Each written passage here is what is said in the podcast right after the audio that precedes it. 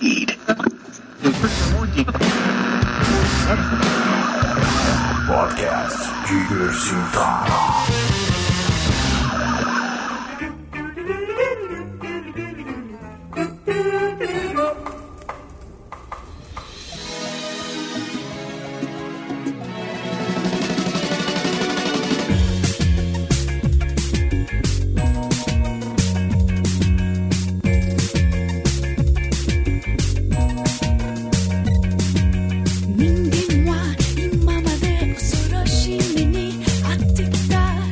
Direto do maravilhoso mundo da internet, esse é o Diversitar.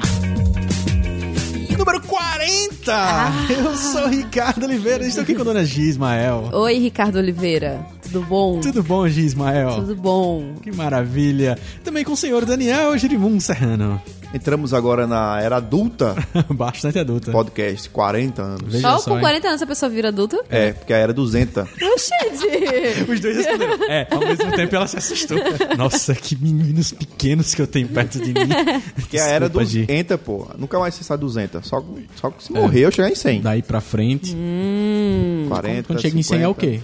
Hã? Quando chega em 100 é o quê? Quando chega em 100 você vira um sage, Zero. um sábio. Um sábio, um Jedi. Isso. Finalmente um Jedi. Ensina Jedi a viver, mas não é disso que vamos falar hoje aqui no podcast Diversitar. Seja muito bem-vindo, meu amigo, para a sua fungada semanal. Semana passada foram tosses e essa é a fungada da Dona Gi.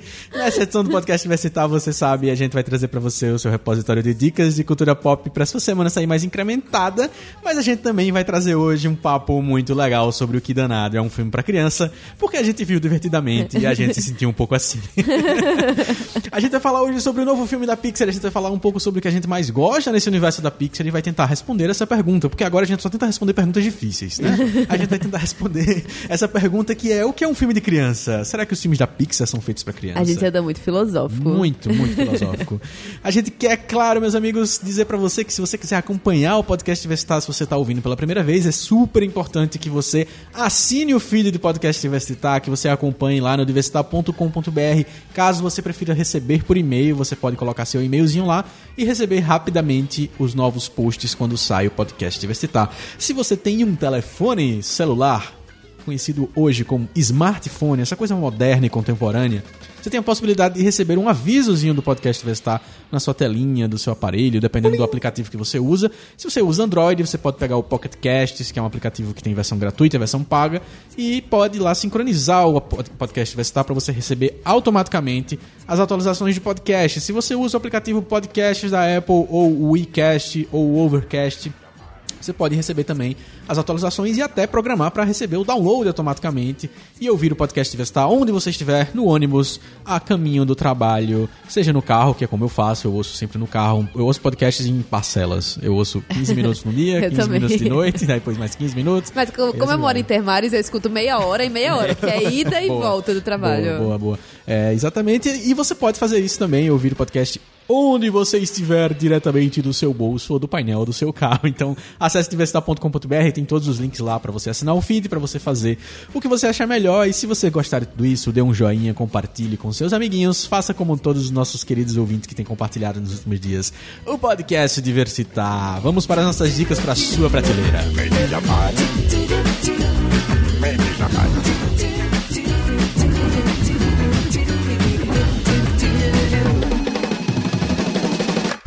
Podcast Diversitar.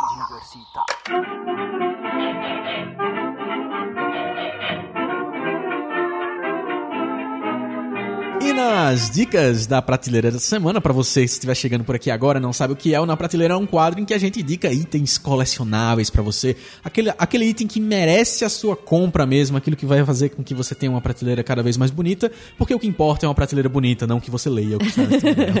Já diria o meu querido amigo Lauro. Então, senhor Daniel, o que, é que você tem pra prateleira do nosso querido ouvinte nessa semana? Minha dica é uma dica meu musical, meu literária. Oh, meu Deus. Olha, Olha só, a pergunta é, é cara? Não, não é cara, não é cara, não é cara. É, Você encontra ela pra ela ou ele. Ele, O é um livro. disco e um livro. a dica. A dica, ela também. Você encontra pra, pra comprar por um. Um texto, um texto inclusivo. Você encontra pra comprar por 30 reais. É um novo. Como eles chamam? Um projeto de fantasy rock. da Marmor, uma banda aí de metal. Coisa pra fantasia. headbanger, a sua dica, então. É. Não, nem, nem- nem é muito headbanger, é metal, fantasy metal. Então ele meio que. É pra você se vestir pra feira de renascença. Exatamente. Esse mesmo. Com uma guitarra nas costas, ao invés de uma espada. Aí tem muito, aco- muito acompanhamento e arranjo de piano, violino e uns vocais. Mas eu ainda não entendi o que, é. Pera aí, explica direito. cara. tá falando da música já. É, não, então, é um, um- um livro barra CD, vou mostrar aqui pra quem, tá, quem vai assistir depois, Mostra mais perto. chamado Alma Celta. É um livro que o vocalista da banda ele fez algum inter- algumas interpretações de contos celtas, irlandeses, no Da caso. banda Marmor. Isso, ele é da banda Marmor. E ele fez algumas interpretações de contos celtas. E no começo tem um, um briefzinho bem rapidinho sobre o histórico do povo celta. E aí tem alguns contos. E aí tem alguns versos também que inspiraram esses contos. É bem legal. Tudo pra você entrar nesse clima medieval, fantasia, Brave, da Pixar. Olha aí.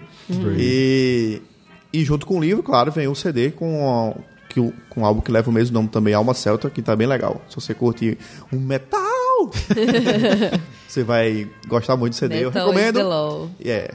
30 conto, 30 reais, 30 rurais. Então, Alma Celta Alma é um Celta. livro que vem um CD, vem um CD. que foi lançado pela banda Marmor. Isso. Que canta, mas também interpreta Isso. contos celtas. Né? Mas ela não interpreta no CD. O CD seria só de música. CD ok, normal de música. Certo. Mas Aí é relacionado com o que tá no livro. é relacionado com o livro. Não diretamente, mas é a mesma ambientação. É tipo a trilha sonora do livro. Isso, exatamente. Dá pra fazer as duas coisas, ouvir enquanto lê. Dona G Ismael, você também tem uma diquinha para essa semana. Tenho. Comprei há, pou... Opa, há pouco tempo este querido livro barra HQ barra graphic novel chamado Minha Vida, do Robert Crumb, o sensacional Robert Crumb. É, isso aqui, na verdade, é uma autobiografia dele, que ele mostra seus primeiros desenhos, os primeiros traços dele, a evolução dos traços dele. Mostra os quadrinhos mais escrotos que ele tem. Tipo, uma página que eu abri aqui, ele tem um, um pênis gigante. É, E aí tem textos assinados por ele também, tem cartas que ele escreveu. Enfim, é o Robert Crumb falando sobre o Robert Crumb. É, é mais cara do que a de Daniel. Meu Deus! Alguma coisa acontece Custa, nesse se vocês podcast. quiserem ver, custa 55 reais, mais ou menos, 50, 60 reais, e vale muito a pena. Capa dura da editora Conrad. Conrad. E quem traduziu foi o Daniel Galera. Que eu acho Olha! que ele é, o Daniel Galera é conhecido, né, no, no É. meio de. A de galera começou como tradutor e tal, escreveu alguns contos, aí agora tá na jornada É mais... um livro que vai dar uma experiência completa, não só migalhas. Entendeu? Crumb, migalha. Ah, migalhas. Ai. Parabéns, É, mas cara. é isso aí, minha dica. Muito bom, muito bom. O Robert Crumb aqui no podcast Universitário. Acho que é a primeira vez que o senhor é citado. É verdade. A minha dica é uma diquinha bem básica, mas uma dica importante. Pra quem viu o filme A Estrada, que é um filme excelente, pós-apocalíptico, que tem o Viggo Mortensen e um menino, que é só ele e o filho. Aham. Ah, e tem uma participação da Charlize Theron também muito rápido. É, o, o A Estrada é um, é um baita é, filme, porque tem uma baita história que foi escrita pelo Cormac McCarthy, que é o mesmo cara que escreveu Onde os Fracos Não Têm Vez, que também é outro filme, um dos meus filmes preferidos. A Estrada, do Cormac McCarthy, é um, é um livro que merece muito ser lido. Eu tô mais ou menos na metade dele, mas já dá pra dar a dica aqui fácil, porque eu já conhecia a história, então já sei mais ou menos pra onde vai. Mas a leitura dele é muito diferente, assim, ela não, ele não divide em capítulos, ele divide basicamente só nos momentos, as passagens do tempo é que você sente a, a, a divisão ali histórica, mas é um fluxo mesmo. Primeiro dia que você, a- o narrador começa a contar a história e até a jornada se encerrar, é, com flashbacks basicamente só do pensamento na hora que está contando. É, é um livro que foi lançado no Brasil em 2007, é, mais ou menos nessa mesma época aí nos Estados Unidos. E é basicamente isso, a história de da história de um pai e um filho que estão num futuro pós-apocalíptico, em um mundo pós-acabou, e você não sabe por quê, você não sabe o que, que aconteceu, você só sabe que eles estão na estrada e eles têm que fugir dos perigos, e eles têm que sobreviver, e eles estão sem comida, e eles encontram coisas bizarríssimas, pessoas que já estão em uma vida canibal em algumas situações. Então, assim, é muito denso, é muito triste, mas não é uma leitura é, que exige, nossa, vou ter que parar tudo. Não, dá pra ser uma leitura até casual, de certa forma, sem muito mistério. Então a estrada custa mais ou menos uns 35 reais, 30, 35 reais. Você acha em promoções é até mais barato. Eu comprei uma vez, acho que por 10 reais eu acho numa promoção. É, e tem suas 240 páginas. Então fica a dica, leia Cormac McCarthy e coloque a estrada na sua prateleira. Vamos para a nossa Let's pauta go. principal. Podcast Diversita.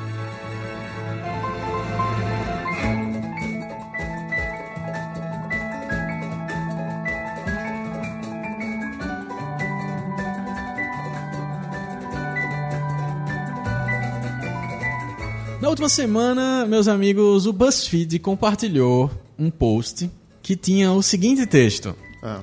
Pixar em 1995. O que aconteceria se brinquedos tivessem sentimentos?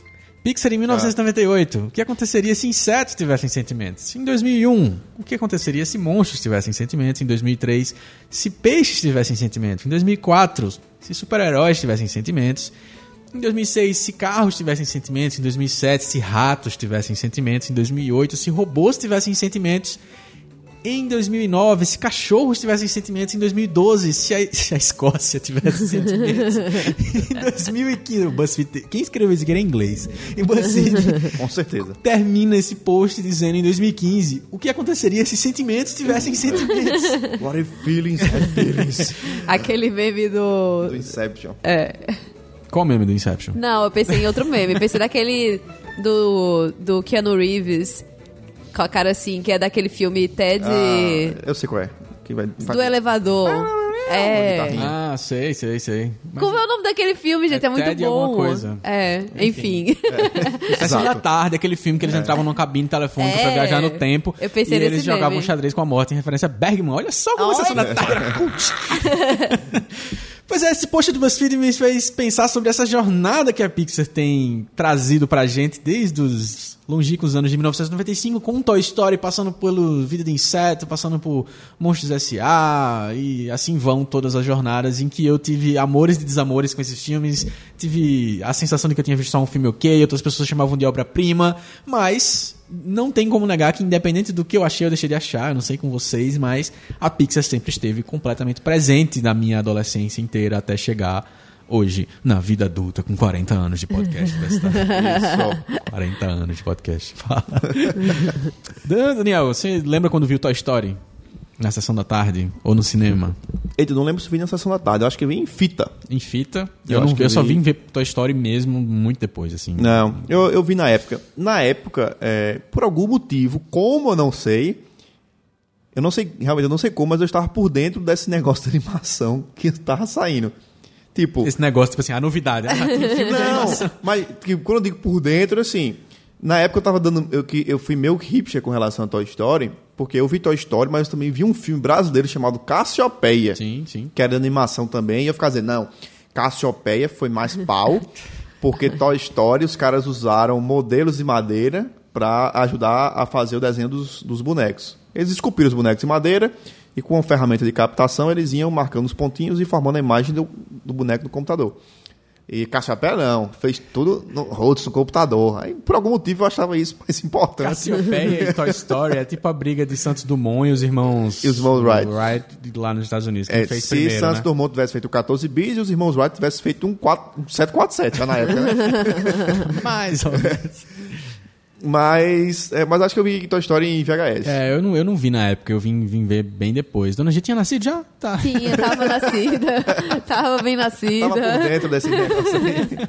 Mas, mas eu era bem nova. Assim, eu acho que foi lançado em que ano, tu sabe? 95. 95. Tá, mas quando aqui no Brasil, eu lembro da minha memória assim com Toy Story, eu já tinha uns 10 anos de idade, assim, mais ou menos. É, então já era anos 2000 já. É. 99 pra 2000. É, e aí eu, eu lembro mais do jogo de PlayStation 1 do Toy Story do que do filme, de ter assistido o que filme. Esse jogo. Tem esse jogo? Eu lembro Era muito jogo. bom. Plataforma? Jogar com era- Buzz, né? Era.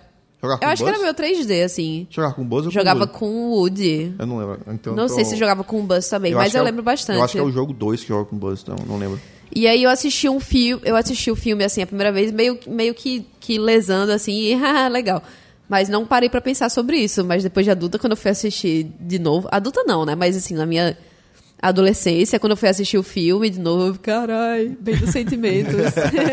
Amigo, Bem estou aqui. É. Bem nesse sentimento. Eu não tive essa relação com o filme, mas quando eu fui ver o 3 no cinema, que Nossa, foi. o 3. Aí eu, eu não tenho vergonha de dizer que caiu um lagriminha. Caiu. Na hora do reencontro lá, dele com os brinquedos e tal. E, e ao mesmo tempo do reencontro e de cortar o laço de vez com aquilo tudo, rolou, rolou um drama É, pessoal. é legal com relação a Toy Story. Em algum lugar, não lembro onde foi, tem uma entrevista de Guilherme Briggs e ele dizendo a sensação dele quando foi dublar o filme, porque ele ia dublar o Buzz e ele disse que, e ele disse que no estúdio de dublagem tava todo mundo naquele frisson assim, eita, vai vir um filme aí que é feito no computador, não sei o que e tal.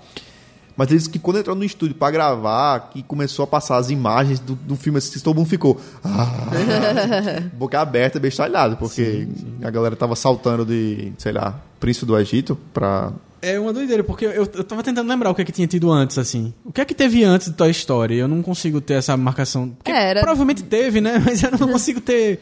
Porque pra, a- pra mim a impressão é de que ele é realmente o ponto de ruptura entre castelos, Animação. princesas e príncipes, né? E a jornada tradicional dos filmes da Disney.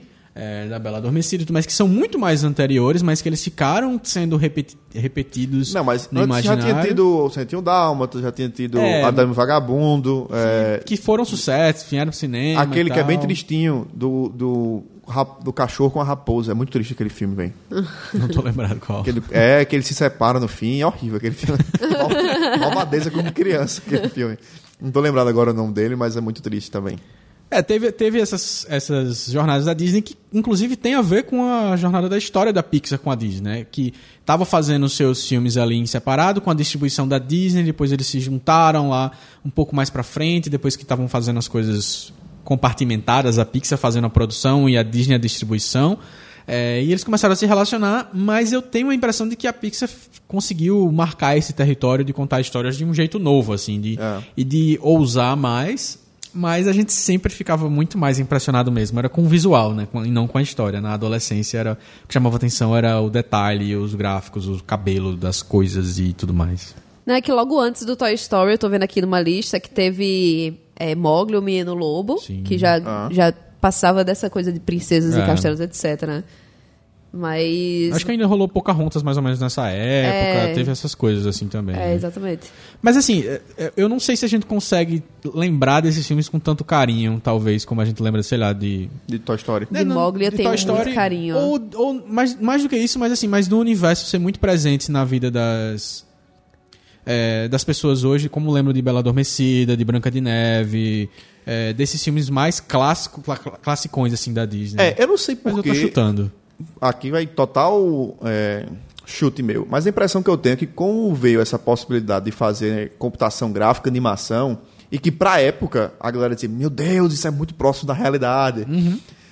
É, acho que a galera ficou mais. a- se sentiu mais à vontade, eu acho, de fazer histórias para crianças no universo mais dentro da criança. Porque eu não comparo, por exemplo, o universo de Toy Story, a ambientação que ele tem, com os filmes de animação. Mas eu comparo com outros filmes que eram feitos para criança na época, como aquele, por exemplo, A Chave Secreta. Ai, amo aquele filme. Eu não tô lembrando qual é. O menino ganha um menino- armário mágico, Aí revive os índios. todo brinquedo que ele bota lá dentro e gira a chave, e quando sim. ele abre, tá Muito vivo. bom. São Aquele- pequenininhos, né? É. Aquilo tem muito mais a ver com, com Toy É. Story, e é triste também, do que com, com desenhos e tal. Eu acho que a galera ficou mais à vontade de fazer esses filmes que eram para crianças. Tô entendendo. A narrativa, meu cérebro travou aqui. A narrativa e o universo Mas, é, é, mais o que eu próximo quero dizer, a realidade. galera, em vez de transportar os desenhos para a área de animação, preferiram pegar os filmes que eram para criança e transformar e transportar para a área de animação. E a Pixar foi seguindo então na jornada, trouxe Toy Story, trouxe o Vida de Inseto, Monstros S.A., que é um dos meus É, preferidos. e só um negócio bem rapidinho. Eu sempre tive a impressão que o primeiro filme da Pixar foi Toy Story, porque eu acho que uma galera não sabia. Não sabia, não, não tinha como trabalhar muito bem com textura ainda. Aí eles botaram Toy Story, porque os bonecos não precisam ter textura, cara de cera. aí fica tudo liso. É, mas você assiste o Toy Story 3, você vê como todos eles tinham muita textura. É. Não, Todos é- os bonecos. Porque é no 3 já, né?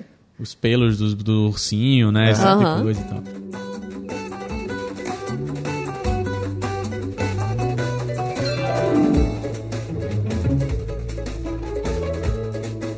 A gente tem nessa jornada uma diferença da gente ter visto essas coisas na adolescência, na infância, na adolescência e depois na vida adulta. E de ter. Eu me, eu me percebi, tipo assim. É, um momento em que eu tô indo ao cinema ver um filme de animação. E já com vinte e tantos anos de idade, saindo da adolescência, começando a vida adulta e indo atrás de ver essas coisas. E ah, mais ou menos nessa época em que a gente já tá ficando mais velhinho, digamos assim, começou a surgir concorrência e tal, começou a surgir um Shrek daqui, começou a surgir as outras coisinhas que a gente ia fazendo as comparações, assim. É, vocês acham que tem uma diferença entre existir essa coisa de, da- do filme da Pixar ser um filme de adulto e, e ser pra criança também, ou ser filme de adulto e de criança, ou é filme de criança que adulto se mete a ver? O que, é que vocês acham? Eu acho que não necessariamente, porque tu citou Shrek. Shrek é o tipo de filme que tem um humor muito adulto. Super referencial. É, referencial e piadas de duplo sentido e etc. Eu acho que é mais uma questão das mentes criativas que estão por trás da Pixar, talvez. Na maioria dos filmes, eu acho que elas têm um lado mais humanizado, assim, mais sensitivo do que o pessoal da DreamWorks. Mas aí eu acho que a DreamWorks viu que funcionava muito a Pixar, mais do que nunca, com essas histórias mais romantizadas, e tentou puxar mais esse lado da, da DreamWorks também. A chegar num caso você assistir o filme e ficar em dúvida se é Pixar ou é DreamWorks, Tipo sabe? Kung Fu Panda, tipo Como É. Treinar Seu Dragão. Como Treinar Seu Dragão é um filme da DreamWorks que eu gosto Adoro. muito, assim, que é super É, é muito maduro bom. e tal. Eu já acho o Madagascar já mais bobão, é, já tem essas coisas, assim. E Shrek, é, realmente, eu só acho bom o primeiro e todo o resto é bem fraco. O primeiro é muito bom. O segundo eu acho que ainda curti, mas depois. Ainda é divertidinho, depois mas quando você assiste- terceiro, não sei nem o que tem mais depois. É, É, acho que hoje nem tem mais, né? O Megamente também é muito bom. É bom o Megamente. É, tem um outro também que é parecido com essa temática do Megamente. Qual é? Monstros alienígenas? É, não. Tem aquele Tá Chovendo Hambúrguer. É, tem o Tá Chovendo Boca que é divertidinho. Tem o Sem Floresta, que tem uma piadinha legal também, mas é só ok. Não, o Sem Florestas eu ri no cinema. A piada do Doritos é muito boa. A piada dos Doritos Meu é... preferido é É, DreamWorks? é não. preferido. Não, é, não. é É, não, é é só- da Illumination Entertainment. Ah, tá. É, não, é, em Sem Floresta tem uma piada que homenageia Cidadão Kane, é viajosa demais. Como é que, como é que colocam uma piada de Cidadão Kane? Illumi- A Illumination, continuando nos estúdios, é a que fez meu malvado favorito, meu favorito 2, Minions. ah, ela que fez Ponto. filme. Ah, tem, um, tem um no meio aí que eu não tô tentando, tô tentando lembrar agora, mas muito, muito obscuro, assim. Não foi de É. tanto sucesso. E aí, ela vai lançar um agora que o trailer tá legal, que é aquele Pets, a vida Ah, secreta eu ri muito bichos. desse trailer. Tá legal. Eu não, esse eu não vi trailer, não. É muito fofo. É, tem um outro filme também da DreamWorks que é o Por Água Abaixo, que é uma galera que vai nas tubulações, no esgoto. É, da, da galera de é de- Fuga das Galinhas. Que é da Galera das Galinhas. É Ei, um por ótimo água filme. abaixo. É É, muito engraçado. É, E Fuga sério. das Galinhas também, é É, excelente. Fuga das Galinhas também, mas, Mas- Fuga não é da DreamWorks, não. Não Acho que não, sei. é, acho que é mais... Por algum motivo eu achei. Eu achei. Por água abaixo mais divertido que Fuga das Galinhas aí. É, eu, não, eu, não- eu, eu lembro que eu vi, e eu lembro que eu tive alguma discussão com um crítico de cinema uma vez sobre esse filme. eu não sei se foi dizendo que eu gostava ou dizendo que eu não gostava, agora faz muito tempo isso já, não consigo lembrar. Mas a gente falou um pouco sobre essa diferença, então a gente tá concordado que não tem diferença entre um estúdio fazer filmes mais pra criança, ou filmes mais bobos, ou filmes mais maduros. Tá todo mundo fazendo histórias, e às vezes essas histórias são um pouco mais Não. emocionantes. Não, acho A que a Pixar Illumination sempre- tá, a tá, Pixar- tá bem infantilizado, né? É, que é meu malvado favorito. É bem Sim. criação mesmo. É. Mas na DreamWorks ainda dá pra encontrar alguma coisa ou outra. Meu malvado, é, É, meu favorito, não. Dreamworks, Dreamworks O dá. Como Treinar Seu Dragão, eu acho um super, um super filme bom, cara. Eu acho que a DreamWorks, os bons filmes dela conseguem ficar perto dos filmes fracos da Pixar. É porque eu acho que assim, a DreamWorks. Tá. é bem pesado isso, mas tudo É. bem. Mas pra mim é. Pra mim, eu, Daniel. Eu acho assim. Eu, Daniel. Mas Porque o filme da DreamWorks é o seguinte: você vai lá, como, como treinar seu dragão. Você vai lá, acha divertido, acha o filme legal, mas você vai esperando algo e o filme lhe entrega aquilo e você sai feliz. O filme da Pixar, você vai e ele dá um soco nos sentimentos. Aí É. você sai, putz, Isso é é. É o que eu ia falar. sempre tem alguma coisa que eu não tava esperando. Uhum. Menos carros. É o que eu... é o que eu ia falar, que eu acho que a, a Pixar tem toda uma história construída em torno daquilo, da lição de moral, sabe? Todo, toda a construção. E talvez a DreamWorks dê, a- dê a entender que numa parte do filme vai ter isso, sabe? Mas não que necessariamente ele tenha sido todo pensado, tipo, Aham. divertidamente, pra trazer aquele objetivo lá. Parece que as- a cada cena na Pixar é um pouco mais articulada que todo o resto. É. A cena sempre tá construindo alguma coisa. Dificilmente tem uma cena vazia de um humor muito físico, só, só de uma expressão e tal. Ó, mas tem só um- pra falar pra vocês uns nomes aqui, tô vendo a lista de DreamWorks. O Príncipe do Egito é DreamWorks. É. Príncipe do Egito, aí tem Formiguinhas, que é Formiguinhas, tipo um vida de inseto, só que de formiga só. Só que chato, porque vida de inseto é muito divertido. É, aí Fuga das Galinhas, Wallace and Gromit, Aham. é, Por Água Abaixo, isso tudo é.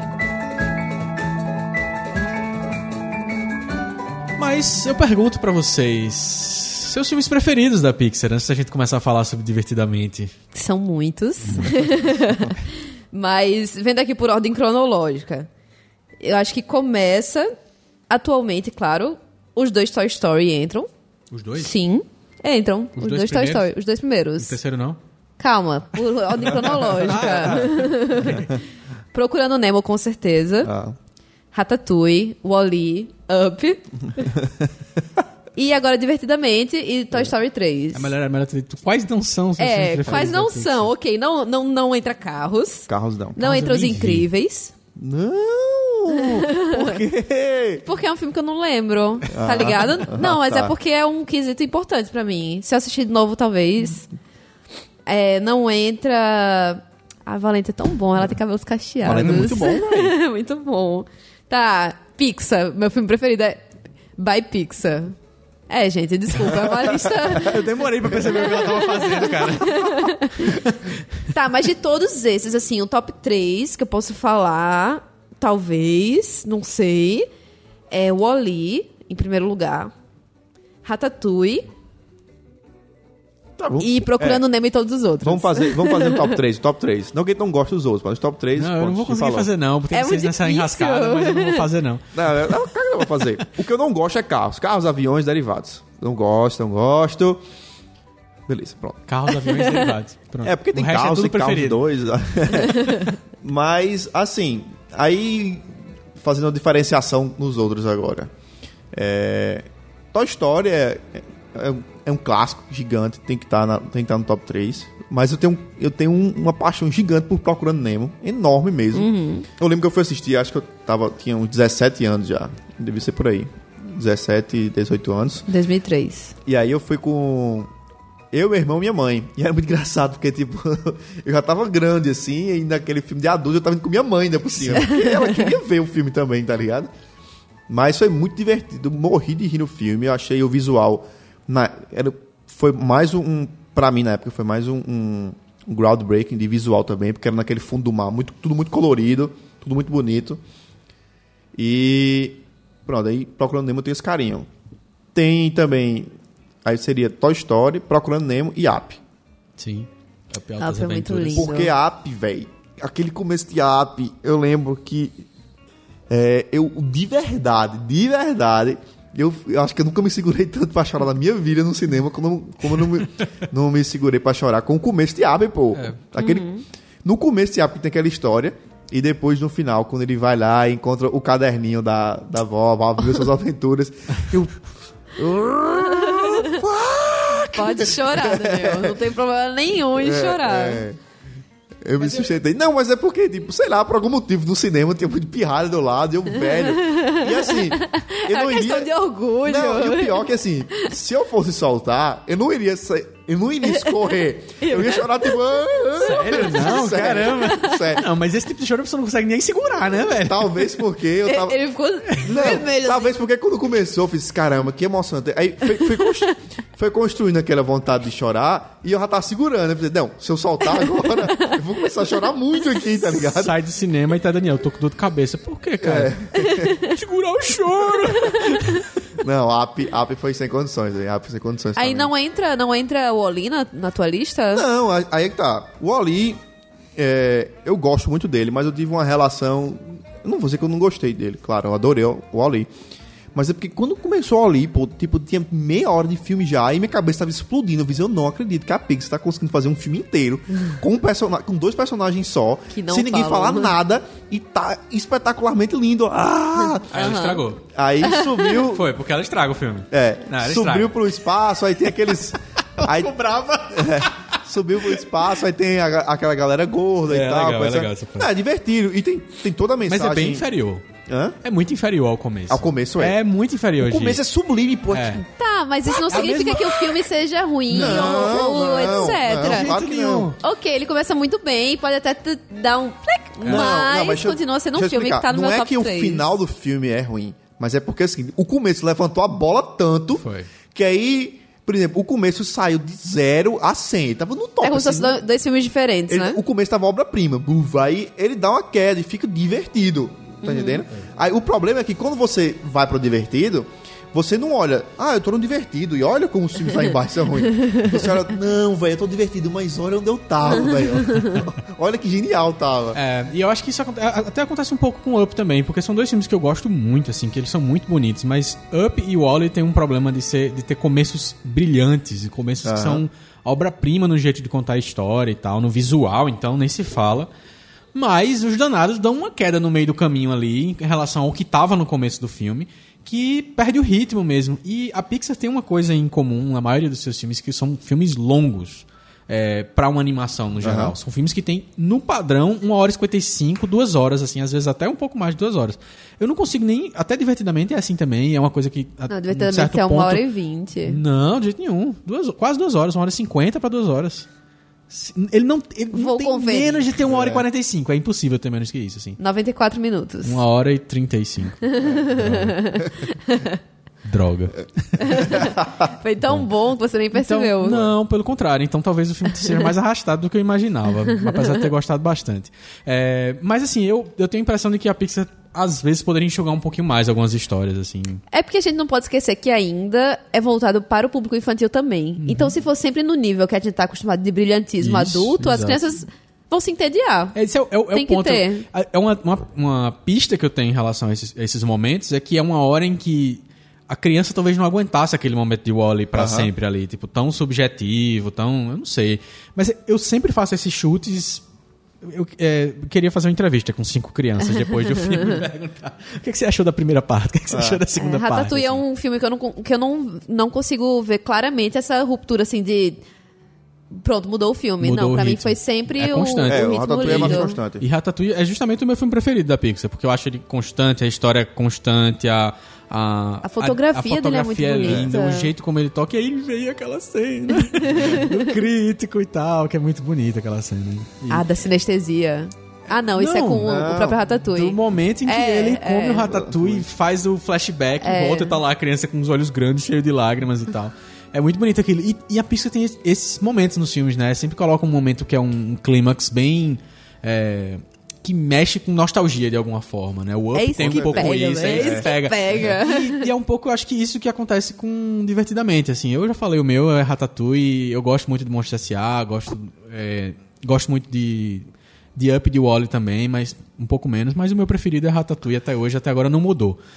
Mas Divertidamente veio agora na nossa jornada atual, em 2015, dirigido pelo Pete Doctor, que dirige, é, divide a direção com outro cara, mas que é o mesmo cara que cuidou de Ratatouille, que cuidou de Up e que cuidou de Monstros S.A., cuidou da direção desses filmes, então a gente já tinha uma relação no jeito dele contar a história. Divertidamente, diz que é inspirado na filha dele, Aham. na jornada da filha dele, né? E, e vai tentar. Eu não sei, cara, o que, é que ele tá tentando fazer com esse filme, mas ele acertou bem, assim. o que é que vocês acharam nas primeiras impressões aí de Divertidamente? De, pra mim, foi. Ele já foi um pouco diferente dos outros filmes da Pixar que eu assisti. Por dois motivos. Primeiro, na maioria dos filmes da Pixar eu vi o curta. Disse, meu Deus, esse curta é genial. O filme deveria ser sobre isso. É, exatamente. Esse não, era um curta divertido, mas não foi nada que. Ah, até meio limitado. Eu, É. até- eu, eu- eu- eu tinha separado pra gente falar depois, mas dá- pode até comentar agora. O Lava é meio limitado, assim. Ele, a, a musiquinha é bonitinha, mas é meio repetitiva. É. O visual não é tão legal. Pareceu meio limitado a animação. A impressão que dá é que a galera terminou divertidamente.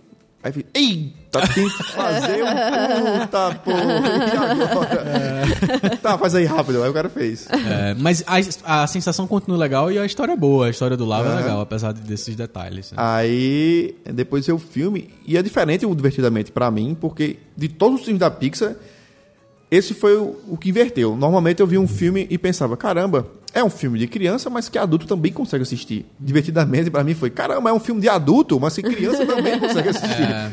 Eu, eu, eu muita não- piada eu não ali que criança não vai pegar isso, não. nunca aquilo, velho. É, eu concordo, mas eu não. Eu concordo, mas não concordo. eu concordo que tem piada que a criança não vai pegar, mas eu acho que tem sempre nos filmes da Pixar, no- nos filmes da DreamWorks também. Mas eu acho que não é um filme de adulto que criança vai gostar. É um filme de criança que adulto gosta. O jeito, até o jeito como os Não, personagens se comportam, o Ah. jeito como a alegria fala no filme o tempo todo, que é a personagem principal, assim, ela, ela tá sempre falando de um jeito sempre muito simples. As piadas não são aprofundadas, é uma piada do momento e tal. Aí vem o subtexto do filme. Aí esse subtexto é pra adulto, eu acho. É um subtexto E a- que não- até a questão visual é muito pra criança também. A, a paleta de cores, Ultra cores colorido. primárias. É, bem primária, é tudo bem na cara mesmo. Não tem, não tem muito, muita sombra, não tem nada. É bem. É, é Aham. quase como se fosse uma, uma animação 2D nesse sentido, assim. De ser tudo muito direto e tal. Diferente do que a Pixar geralmente faz, de ter os ambientes, os planos tudo mais É, a animação de Brave é bem complexa. Sim, É. sim. Acho que Brave é o dos mais bonito que a. Pixar fez. É, o dos, In- o dos Incríveis É tem aquela coisa tão... é, o cenário é pensado pra refletir o ambiente. Aqui Gi fala não, que. bem direto. Só tal. voltando um pouquinho para os incríveis. Gi fala que não gosta dos incríveis, mas até hoje os incríveis têm uma fala que incomoda muito.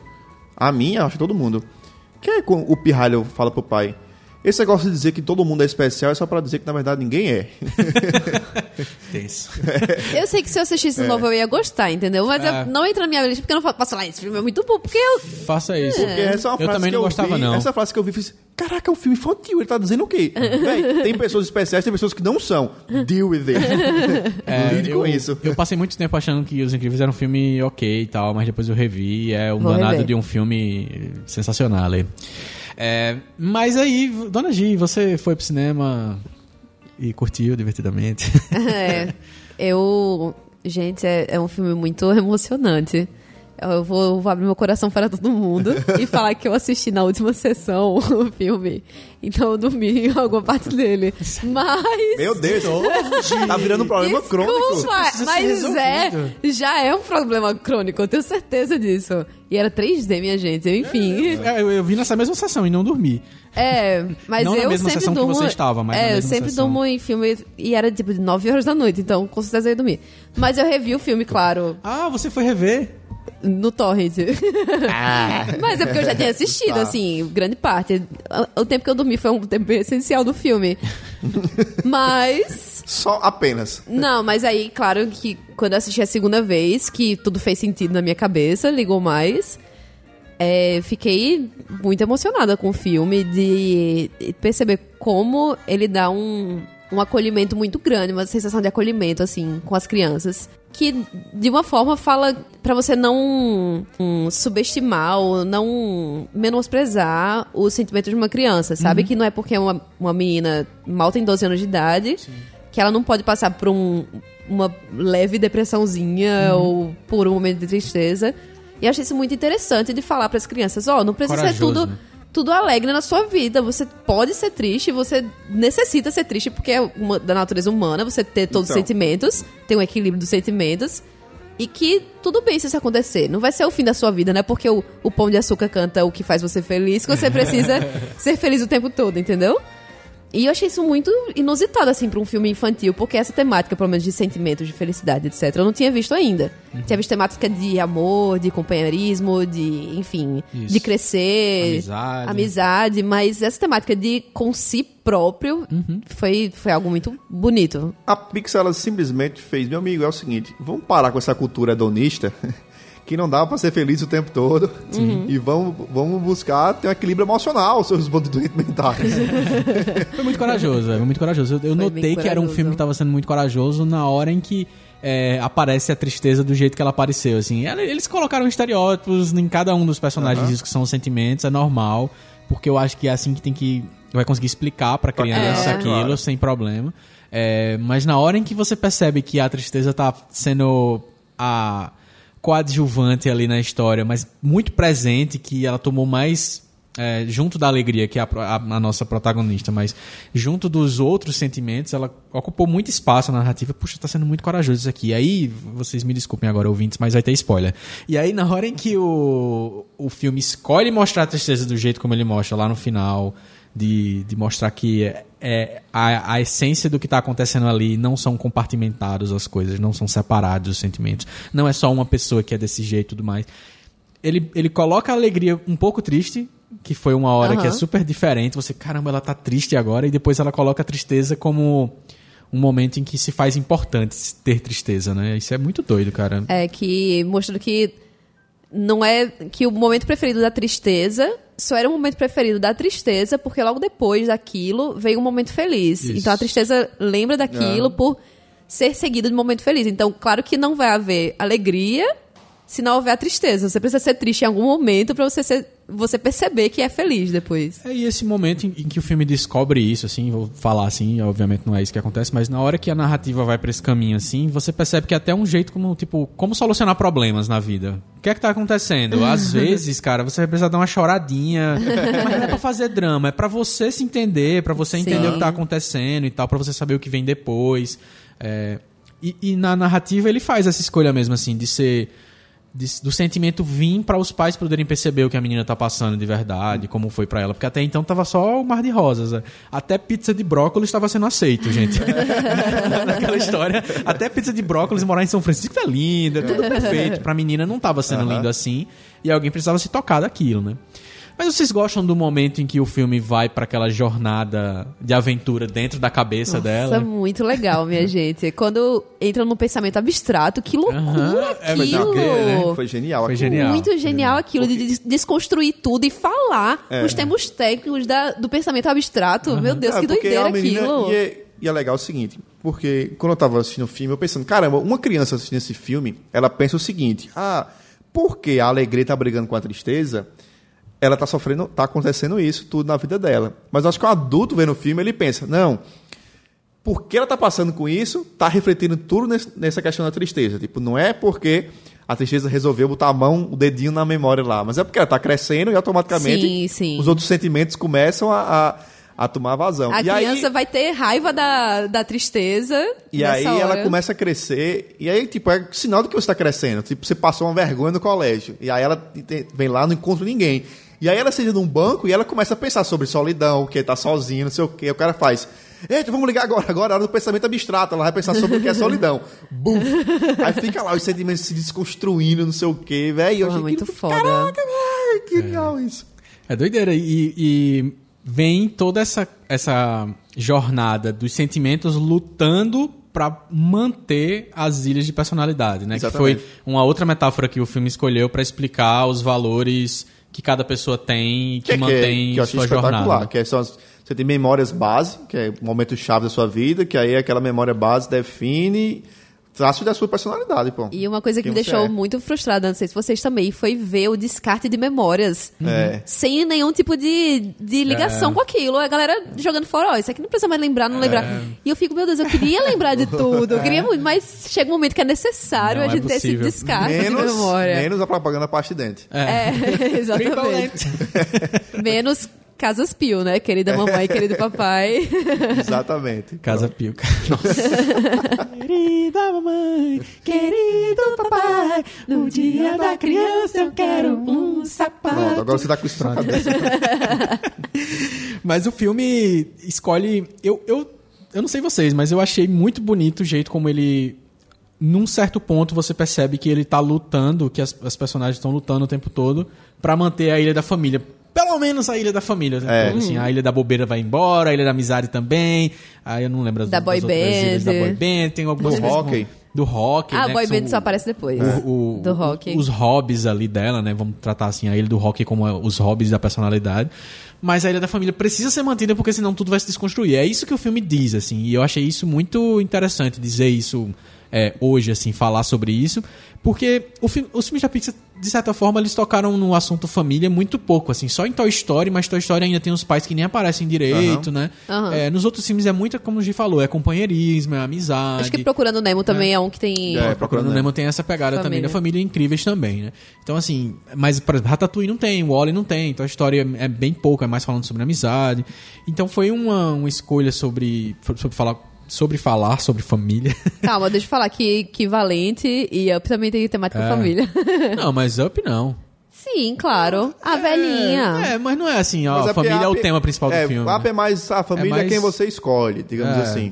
E mais o, o Mas Valente Mas eu é. acho que é, Valente, Valente Valente eu não vi, por isso que eu nem eu lembrei. Tá Valente, bom. Valente Eu não vi, é. não. Mas eu acho que Mas eu entendi o que você quer dizer. É, é uma é- escolha interessante. É bem mais forte. E não, os sentimentos chegam a falar isso. Não.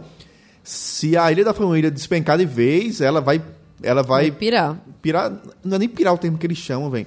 É como assim, ela vai ficar sem sentimentos. É, algum- É, é quase tipo- como se fosse isso, né? É como E quem diz assim, velho, se ela, se ela romper, resolver romper de vez com a família dela, isso vai causar um trauma tão grande nela que ela vai vi- virar uma pessoa completamente fechada. Isso. É difícil de Ai, lidar gente, com isso é sentimentos. muito. É. É muito doideira. Por que você tá falando isso? Não, que, que interessante trazer essa temática pra um, Sim, pra um sim. filme infantil, sabe? Exato, exato. Infantil, e, e, com, e com destreza, né? Não, não de É. qualquer jeito. É, porque assim, até na fotografia do filme, na hora em que você tá vendo o momento em que ela não. é, em que isso tá chegando a acontecer, que pode ser o momento em que ela vai deixar a ilha de da, da família se despencar, né? Ela não, né? O que tá acontecendo dentro dela, vamos dizer assim. Ela tá saindo de casa e já tá tudo cinza ao redor dela. Fica tudo escuro ao Aham. redor dela. A cidade que era tinha algumas Neblina. cores, vem neblina, fica tudo escuro, ela tá saindo, o ônibus é todo cinza. Aí eles mostram, tipo, quando eles estão chegando em São Francisco, mostra todo o lado colorido de São Francisco, porque São Francisco tem os jardins e tal. Quando ela tá saindo de São Francisco, ela mostra como se fosse toda a zona suburbana, Urbana. tu- o caos dos prédios, o urbano, o asfalto, aquela coisa toda. Então, é muito bem pensado isso aí, é até um contraste muito alto em relação a as cores que estão rolando dentro dela, né? E o Bimbom, gente. É, o nosso É. querido amigo imaginário. É tão bonito aquilo, né, cara? Vocês Caramba. tiveram amigos imaginários? Não, Eu não mas, tive, vou, não. mas vou falar que uma prima minha teve dois amigos imaginários. Dois? Que era Bibi de Bobode, o nome deles. E ela assistiu o filme e falou: Gi era muito parecido com Bibi de Bobode. e os pais dela tinham medo, porque ela falava: Mãe, mas Bibi de Bobode estão logo aqui do nosso lado, como assim? Mas eu não tive amigo imaginário, eu acho. Que eu, sei lá, me divertia muito com meus É. brinquedos, assim. Não, É, não tem mas como eu- saber porque ele some, né? Então não tem como ter certeza Não. se ele... Ai, será? Você Aquela não lembra mais dele. Oh, É, isso- é bonita aquela cena, né, cara? É isso que tá- Chorei muito nessa parte. A, a, a, Caramba! a simbologia, a simbologia do filme é toda essa, pô. Ela teve amigo imaginário, mas o amigo, o amigo lembra. imaginário meio que fez o, o- o sacrifício lá. É, é muito simbólico isso. É. O amigo imaginário fez o sacrifício dela lá. Tipo, ele se fez esquecer pra que ela continuasse crescendo. Eu, tipo, Eu só queria dizer... talvez eu também tivesse um amigo imaginário e eu já esqueci. Ele já se sacrificou Isso, por mim. tu não acha que isso é triste, não, véi? Não, porque ele é imaginário.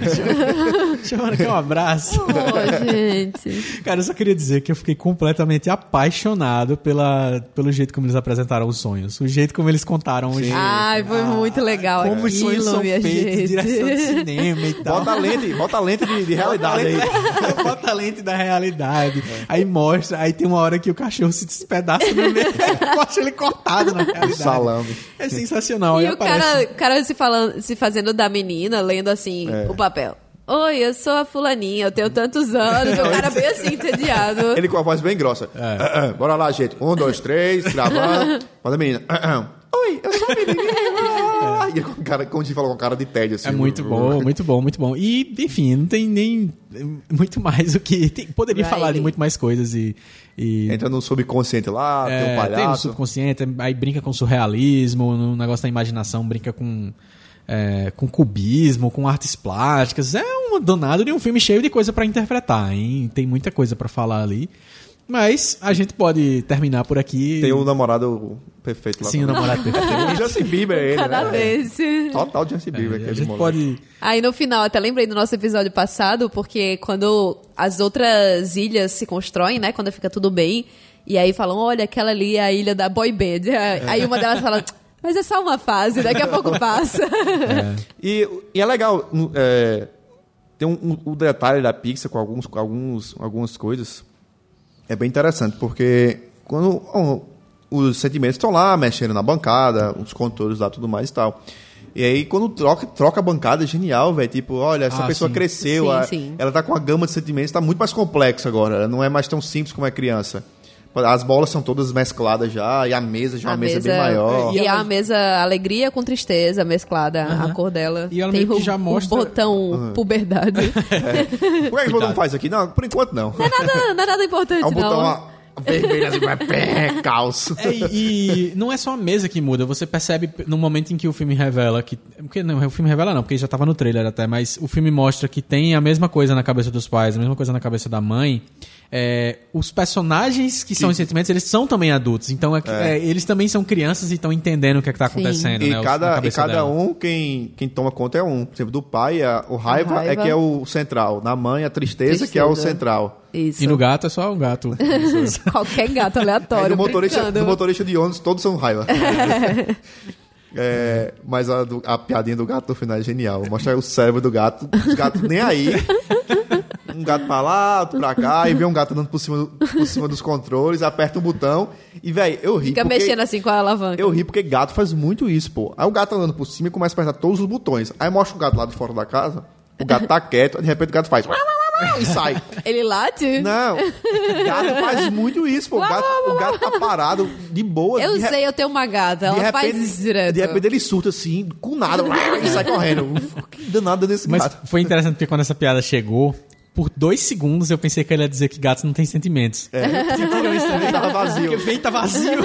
e você pensa, caramba, E o cachorro é um todo mundo bobão assim. aí diz que Comida, comida, comida, comida.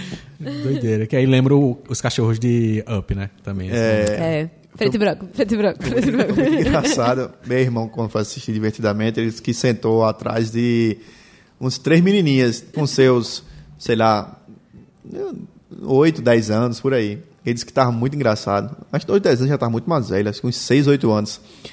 E elas sentadas assim no filme, aí disseram que, e, e tudo comentando o filme o tempo todinho. Aí na hora, no final, quando a tristeza vai e conserta a mesa, aí as- eles comentaram. "Ah, f- até que enfim, né? Ela fez alguma coisa, ficou atrapalhando o filme todinho. Mas é muito isso. É, Não, putz, não, não- dá pra novo. deixar de falar isso aqui. Peraí. O personagem da tristeza é sensacional. A menina, ela fica se arrastando. E ela gosta da tristeza. Ela gosta adora de curtir a aquilo. fossa. Exatamente, ela gosta de curtir a fossa. Ela fica lá e, tipo... E- Tem uma hora que ela sai tocando em todas as bolas. as memórias, tipo, se arrastando. Quem faz ela na versão americana é a Phyllis De do The de The Office. Office, que ela é, é a tristeza, velho. A voz é... Eu ouvi o The trailer Office. legendado pra poder... Aham. Sim, só, só escutar a voz dela falando. E tem tudo a ver, cara. É Ela muito bom. fala assim o tempo É muito todo. engraçado. E foi lindo, né? Quando o Bibon tava triste, o único jeito dele conseguir se levantar foi ter alguém compreensivo. E foi quando a tristeza chegou pra ele e falou: É triste, né? Eu sei, isso é triste. Aí a alegria até, pô, não fala isso. Não, ele vai ficar mais triste, cara. Mas não foi, né? Aí, Era o que ele precisava. De alguém pra se conectar.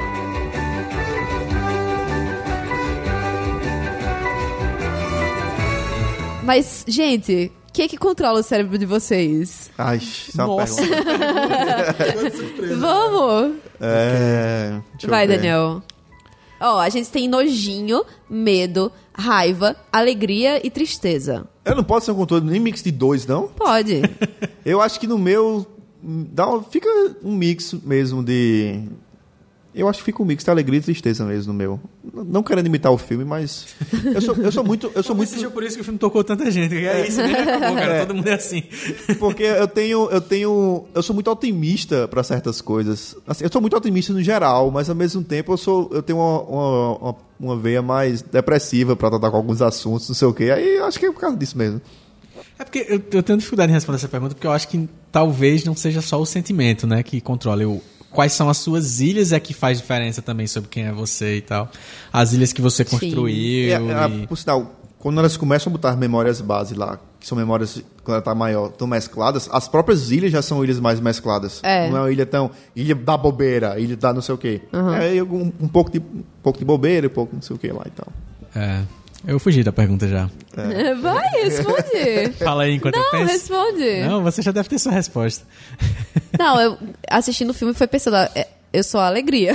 tipo, e às vezes isso é chato porque acaba sendo mais do que deveria, sabe? Tipo, eu acho que falta um pouco desse equilíbrio de ter a tristeza, de ter a raiva também, porque às vezes domina demais e é, é algo que às vezes eu não queria, sabe? Porque eu acabo sendo muito besta. Ah, tá. Acabo sendo a pessoa besta, assim, você que, enfim, É, tipo, no filme a de alegria... tirar ela- proveito, sabe? Ela tá porque a pessoa é muito a ilha da, da bobeira, né? Já percebeu que ela tá sempre... Eita, a ilha da bobeira tá chegando! É. tem um pouco isso, assim, né? E, e isso é chato, assim. É bom, mas como acho que qualquer outro sentimento, nunca vai ser bom você ter só um em comando, sabe? Tanto. Mas eu me vejo mais com a alegria e, e, enfim, os outros estão um pouquinho abaixo, assim. Eu não sei. Eu, eu tô pensando aqui que, que eu fiquei. eu- talvez eu tenha sentido falta de ter um personagem ali, tipo, o racional, tá ligado? Ter um personagem. Porque quem fez o papel do racional na maior parte do tempo foi medo. E eu não sei se é só medo que faz as pessoas É. serem racionais ou é. É. só raiva que faz as pessoas serem racionais. Aí, mas eu não sei se um filme da Pixar ia ter, ter, ter tanto isso, né? Sei lá, ter. Mas eu tenho a impressão que pra mim é um pouco mais de tristeza com. Se tivesse esse personagem mais racional assim. é, e, e a alegria fica dando umas cutucadas no, no resto. Por isso que você tá uma- usando o azul. É. Usando o azul hoje. É, tipo isso. Essas coisas. E, Mas eu, eu, eu insisto que eu acho que talvez não seja só os sentimentos, assim. Eu acho que as escolhas Sim. que você fez e que as ilhas de personalidade que cada um construiu é que determinam um pouco mais. Tipo, eu dou muito valor a, ao jeito como eu... a- tipo assim, pra mim eu teria que ter com certeza uma ilha de criatividade em relação à personalidade. Que o tempo que eu gasto investindo sobre como melhorar isso, sobre como trabalhar isso, o quanto que eu trabalho com isso o tempo todo, teria que ter uma ilha dessa pra mim. Aí eu não sei qual o sentimento desse que joga mais coisa ali. Talvez seja mais alegria mesmo. com certeza, minha maior É, ilha. mas é da- Tristeza também já jogou muita coisa de criatividade. Com certeza, Ah. Minha maior fazer. ilha é da imaginação. Não, não criatividade sim, nenhuma, sim. imaginação seria destruída, porque eu viajo muito, muito tempo. Essas duas ilhas têm que estar coladas, né? tem uma ponte entre elas, que eu não vi ponte entre as ilhas. Tem as pontes das Vamos ilhas construir entre as... uma ponte em nós, lembrando de Sandy Júnior. Essa termina- ilha já devia ter ido embora, hein, gente? Não foi. Quantas estrelinhas, dona Gi, você dá pra divertidamente com a ponte da- do seu coração e da sua mente? Ai, gente, quatro estrelinhas e. Quatro estrelinhas. Quatro, Quatro estrelas. É. Não, não sei, isso é muito difícil. É porque É o medo que tá falando agora? é o mesmo que tá falando agora. Sei lá, é uma escala tão pequena, pô, de. de... Fala a nota. Tá, de quiser. 1 a 10, certo? Seria um. 9. Nove? É. Nove é quatro estrelas. Quatro e meia, quatro, Quatro e meia. É. Senhor Daniel, Eu dou cinco, geral, sem medo. Cinco sem geral, medo sem medo? Meu medo é amordaçado. Mentira, ele tá lá. Mas deixa eu só justificar, porque eu acho que, que às vezes a, a partezinha infantil é, é um pouco maior do que eu queria, mas assim, gosto pessoal, sabe? é, eu entendo. Até- Acho que é por isso que eu, dou, que eu dou quatro estrelas também, talvez. Não, É. Eu adorei. Inclusive, na hora que, que a mãe fica pensando no surfista, no piloto do helicóptero. É, o Que piloto aí- carioca. Que depois no final ela Gatinha. faz. No final ela faz. Ah, ele- esquece o piloto. Eu não queira. O marido, o pai acerta alguma coisa lá. Aí joga a tristeza vai e joga a bola do piloto pra trás. Aí vê um medo assim, bem sorrateiro assim por trás. e pega a bola e guarda. Não vai que a gente precisa disso. Doideira.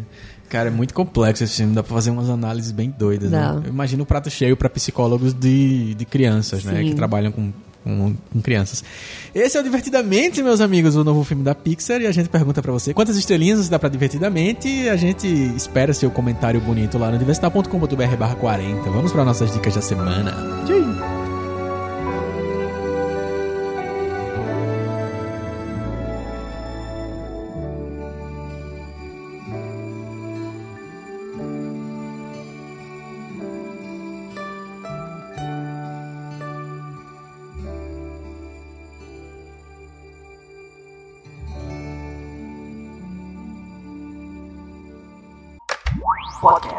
Diversita. Diversita.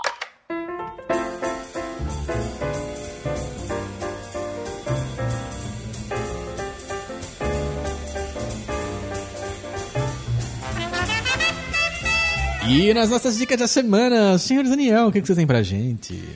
Minha dica é um documentário que já está disponível no Netflix, querido Netflix. Disponível? Ele não esse- está É, ele não está pondo.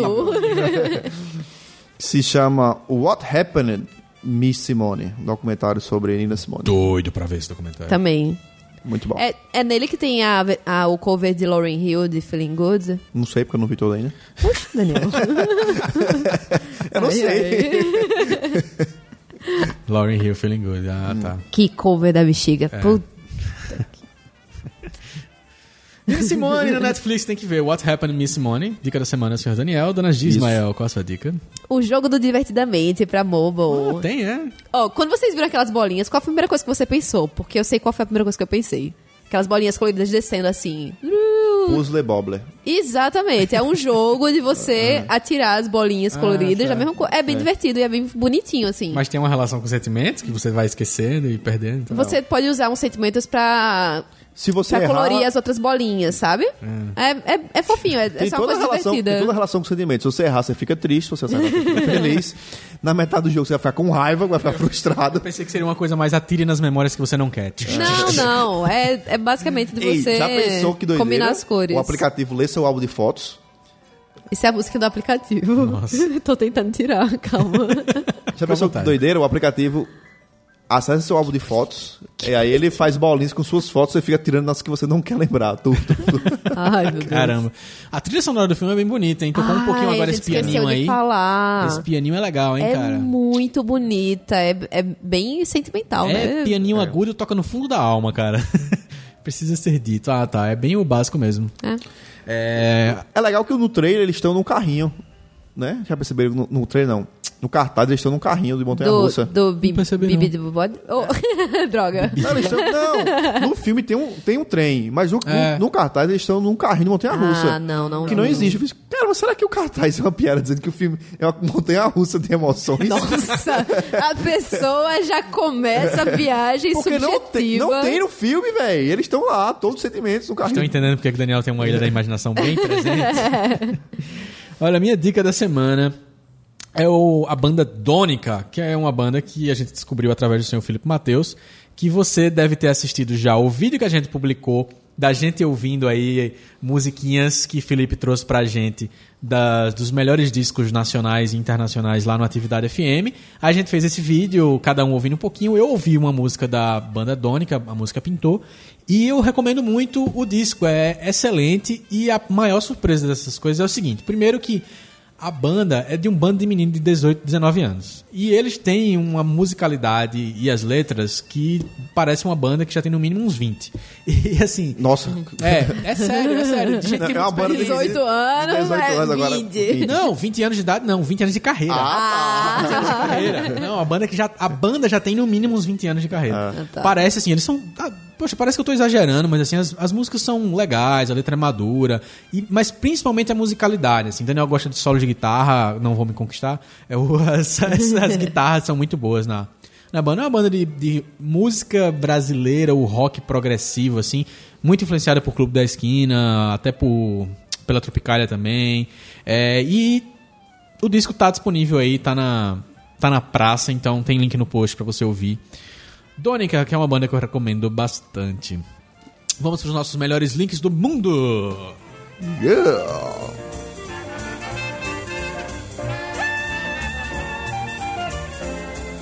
Olha só, minha, meu melhor link do mundo, eu vou deixar logo rapidinho aqui. Lá no Catavento eu postei uma análise divertidamente em que eu falo sobre o que eu gostei no filme, mas é, tentando chegar nesse, nessa ideia de que a Pixar tá tratando de coisas muito profundas no nosso coração. sobre divertidamente. Eu relembrei no texto um negócio que eu não sei se vocês lembram. A gente, eu acho que a gente falou aqui uma vez sobre Osmose Jones, mas vocês lembram que o filme Osmose Jones virou um desenho que passava na TV de manhã cedo? Eu lembrava só do Eu não vi desenho. o desenho, eu só vi o filme. Era muito estranho esse desenho. Eu não vi o desenho, era Não, mesmo- eu, eu fiz essa cara porque a gente falou justamente o contrário ao mesmo tempo. o desenho. Porque o Osmose Jones é o filme com o Bill Murray, é um cara lá cuida do zoológico, eu acho, que aí. Doentão. Eles estão, ele tá doente e o Osmose Jones. Osmose Jones é o detetive do corpo que vai lá e. Junto com o antibiótico. junto com o antibiótico, que é o Drix, que vai tentar salvar o personagem lá. Ai. Só que virou a série, a série é episódica. Os, persona- os personagens vivem em jornadas uma vez por semana, no caso. Era todo dia, todo desenho passava todo dia, bizarro isso. Aí depois começava a reprisar super rápido. Mas que eles vão tentando resolver os casos de doença de um menino lá. Só que é todo cartoon, não tem mais aquela história de ter Ah. realidade e cartoon. Mas era muito estranho, era muito nerd aquilo, durou super pouco, passou acho que dois anos só. Quando eu vi divertidamente, eu lembrei desse filme porque é mostrar por dentro como são as coisas e Osmose Jones mostra como é o corpo por dentro e divertidamente mostra como é o cérebro, né? Nossa cabeça por dentro. É, Oswald Jones me lembrava um filme que eu adorava e não sei por que não fizeram uma continuação, dois ou algo parecido, que é Viagem Insólita. Viagem insólita? Nunca viu Viagem Insólita? Acho que não. Um cara que entra numa navezinha encolhido, aí injetam ele no corpo de um cara que ele vai procurar não sei o que lá dentro. É uma viagem dentro do corpo e Nossa, tal. isso é bem B, hein? Isso Passar uma sessão da tarde, velho. isso me lembrou o jogo bom. do South Park. Isso Não, é bem aí não. É melhor você não falar sobre isso aqui. Também entra numa pessoa, não precisa dizer por onde. Já disse. Dona G, você tem melhores links do mundo essa semana? É, vai ter uma. Tem uma trilha nova no Trilhas pra Cassete. Indicada por Rodrigo Mota, nosso querido Rodrigo Mota, Olha só. convidado. Olha aí. É. Ele chegou pra mim do nada e falou uma coisa no, no Facebook, eu não entendi. Aí ele foi elaborando a frase até chegar em. Olha, então eu sempre. Foi algo do tipo, ó. Músicas pra mim, não sei o que, ficção científica. Aí eu. Hã? Resumindo, ele falou. Por que te desafio, aliás? Te desafio a fazer uma lista um trilhas pra cassete de músicas que sejam uma pegada ficção científica. É isso que eu fiz. Também no Catavento, a gente escreveu uma cartinha aí, fazendo uma brincadeira com uma carta que. um- com um texto que não era pra ser, mas acabou sendo polêmico de Gregório do Vivier. Aí a gente fez uma cartinha meio que respondendo a ele, mas na verdade respondendo não a ele, mas a quem tava falando mal dele, digamos É, assim. Mas algumas coisas também, confirma, Também. reafirmando, assim, com- confirmando. Tem que ler. É, tem que ler, tem que ler. E precisa ficar claro aqui, eu adoro o Gregório, tá? Chama-se Gre- Gregório. Gregório. Eu também gosto muito É, dele. Gosto muito do trabalho dele. É isso aí. Ficou parecendo bem, bem forçado, né, gente? A gente gosta de Gregório. Não, é Vivier. verdade. É, é, A gente gosta. Cara, tu. Porra, Ricardo, agora Continua Tudo que parecendo. eu falo foi parecendo forçado agora, que merda, velho. Não Cara, tem como traçar Eu gosto agora, tem o livro dele, eu quero ter o autógrafo dele no livro. Pronto, é isso. Vamos para os nossos comentários. Hoje a gente tem novidade. Novidade aqui no podcast Vestar, porque a gente recebeu o nosso primeiro comentário em áudio. What? Sim, eu estou guardando surpresa essa tá mesa. ligado? e É, vocês vão ouvir o comentário da querida Débora Soares, que ouve o nosso podcast já há algumas semanas, está ouvindo direto, não perde um. Ouçam só o comentário de Débora. É, eu só queria dizer para Daniel Girimum que ele não se preocupe. Apesar de realmente ter alguns psicólogos ouvindo o podcast toda semana, porque tem psicólogos ouvindo o podcast, né? Tem psicólogos que também fazem esse ritual antes de dormir, né? Só que só não são super saiyajin salvando a turma do colégio, né? Mas tem rituais assim semelhantes, né? Mas também ninguém nunca falou que psicólogo é normal, né? Então, mas fique tranquilo, Daniel, fique tranquilo. Você não vai ser taxado de doido por causa disso. Mas que psicólogos escutam um podcast, isso é verdade. Ai, que lindo! Tô, tô mais tranquilo, tô mais tranquilo agora. Obrigado, Débora, que não sei se ficou claro, mas ela é psicóloga. é, ficou bem claro. Ficou. Obrigado, Débora. Se você quiser mandar também seu comentário em áudio, você que tem o WhatsApp de um dos três aqui, você pode mandar. A gente não vai divulgar, claro. Pelo menos por enquanto, a gente pretende ter um WhatsApp pra você mandar esses áudios, fazer um grupinho lá depois da gente. Mas se você quiser mandar pela inbox da fanpage do podcast Vestar, Divestar, é, facebook.com.br blog Divestar, você pode mandar um áudiozinho por lá, pelo seu telefone, pelo computador, onde você achar melhor. Mande um áudio, seu áudio vai ser tocadinho assim, tocadinho bonitinho. Tocadinho. Vamos ler outros comentários que saíram. A gente vai fazer aqui explicar para o ouvinte. No episódio número 39, a gente não leu os comentários sobre o episódio número 38, porque a gente gravou antecipado por conta do feriadão. Então a gente vai ler aqui alguns comentários ainda sobre o 38 e depois alguns sobre o 39. Então, vamos lá começar. Dona Gismael, tem um comentário do senhor Kiliano. Kiliano, um abraço, Kiliano. Isso, o Kiliano foi o que indicou pra gente a pauta do, do King Fury. E ele falou: Kung Fury. Droga! Tudo bem que ele é o rei dos nossos Sempre. corações, né? Kung Fury. É porque eu confundo com aquele King. King. Kong? Não, é King... É, tem um quê? Kingsman. Kingsman, é. Enfim, é, Kiliano falou: adorei o podcast. Ando acompanhando algumas coisas de Kung Fury desde o Kickstarter, mas acho que ninguém esperava que realmente seria bom. Xá, xá, xá, xá. Inclusive, vocês inspiraram. Acho que vocês Inspiraram. inspiraram eu e uns amigos a criarem um programa semanal muito legal aqui. Toda sexta-feira, a gente, à noite, a gente se reúne para ver dois filmes velhos e muito ruins de super-heróis. Já vimos um monte de velharia bem legal. Começou com o primeiro Quarteto Fantástico, aquele que a, que a Marvel Cara, eu nunca não sei nem do lançou. que ele tá falando. De Se você 94. procurar o trailer disso. Mas que parece ter sido feito em 1960. É, exatamente. Se você procurar o trailer disso, é level bizarro. É tão bizarro que rolou até uma piada, eu acho que na, na última ou penúltima temporada de Arrested Development com isso. Porque tem uma mulher que é usuária de metanfetamina What? e ela, tipo, faz uma, um ponte lá. É muito ruim, pô. Procura o trailer desse negócio. Aí ele continua: Spider-Man, 1970, entre vários outros. Por incrível que pareça, alguns desses são ótimos. Inclusive, por indicação de vocês, acabei vendo. é, acabei de ver Hobo with a Shotgun, que já conheci através do Grand House. Até sabia que havia filmado, mas nunca tinha parado pra assistir. É realmente muito bom. É muito é bom. muito bom. Sobre aquela história do velhinho que bateu no cara dentro do ônibus, a história que eu contei, Sim. Sim. ela realmente está sendo adaptada. Lançaram até um trailer. Por incrível que pareça, o velhinho é interpretado por Dani Trejo, o Machete. Não só o trailer, como já o filme. Já tá. É, exatamente. É. Depois do trailer, que já faz um tempo, eu nunca mais ouvi falar do filme. Ou desistiram, ou está atrasado, ou é uma bomba. Então, eu acho que é uma bomba. Sempre ouvi falar de Black Dynamite, que o Ricardo falou no, no podcast, e é o próximo da lista pra assistir. Assista. Abraço pra todos vocês. Assista! Teve um comentário também, obrigado, Kiliano, pelo seu comentário, cara. Muito legal. Teve. A gente incentivando uma pessoa a criar um grupo pra assistir filme. Tá vendo? Olha só que bonitinho. Obrigado também pro senhor. pra- Pro senhor Paulo Carvalho, amigo Paulo Carvalho, que comentou muito bom e natural. Ricardo, tô ouvindo na Inglaterra. Temos ouvintes internacionais. Não é só um, hein? Não é, É, só um é ouvinte só internacional, um. vocês vão descobrir já já mais. Não é o ouvinte internacional. Exatamente. Vou ler aqui um comentário também do senhor Neto Torres, que por acaso é marido de Débora, que foi ele que apresentou, porque ele é ouvinte do podcast Vestar e apresentou pra Débora. A Eles- psicóloga. a psicóloga. Eles Ah. ouvem no carro, tipo, um pedaço de manhã, um pedaço de noite, quando se reencontram. Ele começou com a hashtag Girimum Cagão, Por quê? Porque Girimum admitiu que tem medo de filme de terror. Ah, Contem, pode usar a hashtag, mas eu- quando chega a noite eu uso a hashtag Durmo Tranquilo. Durmo Tranquilo. Hashtag Girimum Cagão, episódio muito bom, apesar de não procurar filmes lá do B pra assistir, tem alguns que vale a pena comentar. O Cemitério Ma- Maldito, que é bizarro. Palhaços Assassinos no Espaço Sideral, que eu nunca ouvi falar. nem eu, mas já Que esse título é me conquistou. Caramba, que nome! O Enigma de Outro Mundo, que esse aqui também é muito bom. Que se for o que eu tô pensando, que é o do John Carpenter com Russell Crowe, é excelente. É, e não é, não é muito B, não. A Noite dos Mortos Vivos, que é bem terrorzão zumbi B. E alguns outros. Valeu, um abraço, um abraço, senhor Neto. E, senhor Daniel, você pode ler o comentário de Rafael Leandro, por favor. Lerei. Ganhei o DVD do Homem Maribondo do meu aniversário. Parabéns. Tava na pizzaria e ele chegou lá vendendo, mas nunca vi. Tem também o Russo Balboa, vendedor de tapioca aqui de João Pessoa, que fez um filme de luta. Esse Russo Balboa é famoso mesmo. É famoso também, cara, é famoso. Só o nome dele já é famoso, né? Russo Balboa, Russo Balboa. gente. É, Ele Ki- fez um filme de luta. Kickstarter para os fracos. Ele pegou todo o elenco com tapioca. Esse é o melhor comentário. É excelente, excelente. o cabo é Ruth, viu? Financei meu filme com tapiocas. Tapioca. Muito bom. Vamos ler os comentários agora sobre o último episódio, que é música boa. Obrigado a todo mundo que, obrigado a todo mundo que comentou.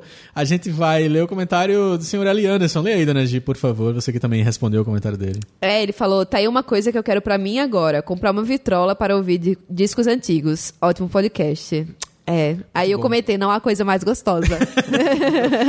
e um Bem coraçãozinho. meigo. Eli Anderson é o nosso segundo ouvinte internacional. Está diretamente da Nova Do Zelândia. Zealand. Olha aí. Nova Zelândia. Terra, Terra Média. Terra-média, Terra-média. Um abraço para todos os hobbits que você encontrar por aí. É, e um comentário também do senhor Neto. Melhor episódio até agora, essa vibe das histórias pessoais funcionou muito bem. Duas coisas que marcaram bastante essa conversa. Caro Daniel, eu também fazia aquela parada de pensar nas aventuras antes de dormir. Hoje isso mudou para pensar nos argumentos das minhas aulas ou em soluções para projetos de design. Esse tempinho antes de pegar no sono virou mesmo um momento produtivo para mim. Número 2. Músicas e memórias. Uma das, das épocas que mais escutei música foi quando fui morar nos Estados Unidos sozinho. Interessante que quando ouço algumas das músicas daquela época, eu lembro até mesmo do cheiro do inverno no Texas. Olha Eu só. posso adaptar esse comentário dele e falar que eu tenho exatamente a mesma coisa.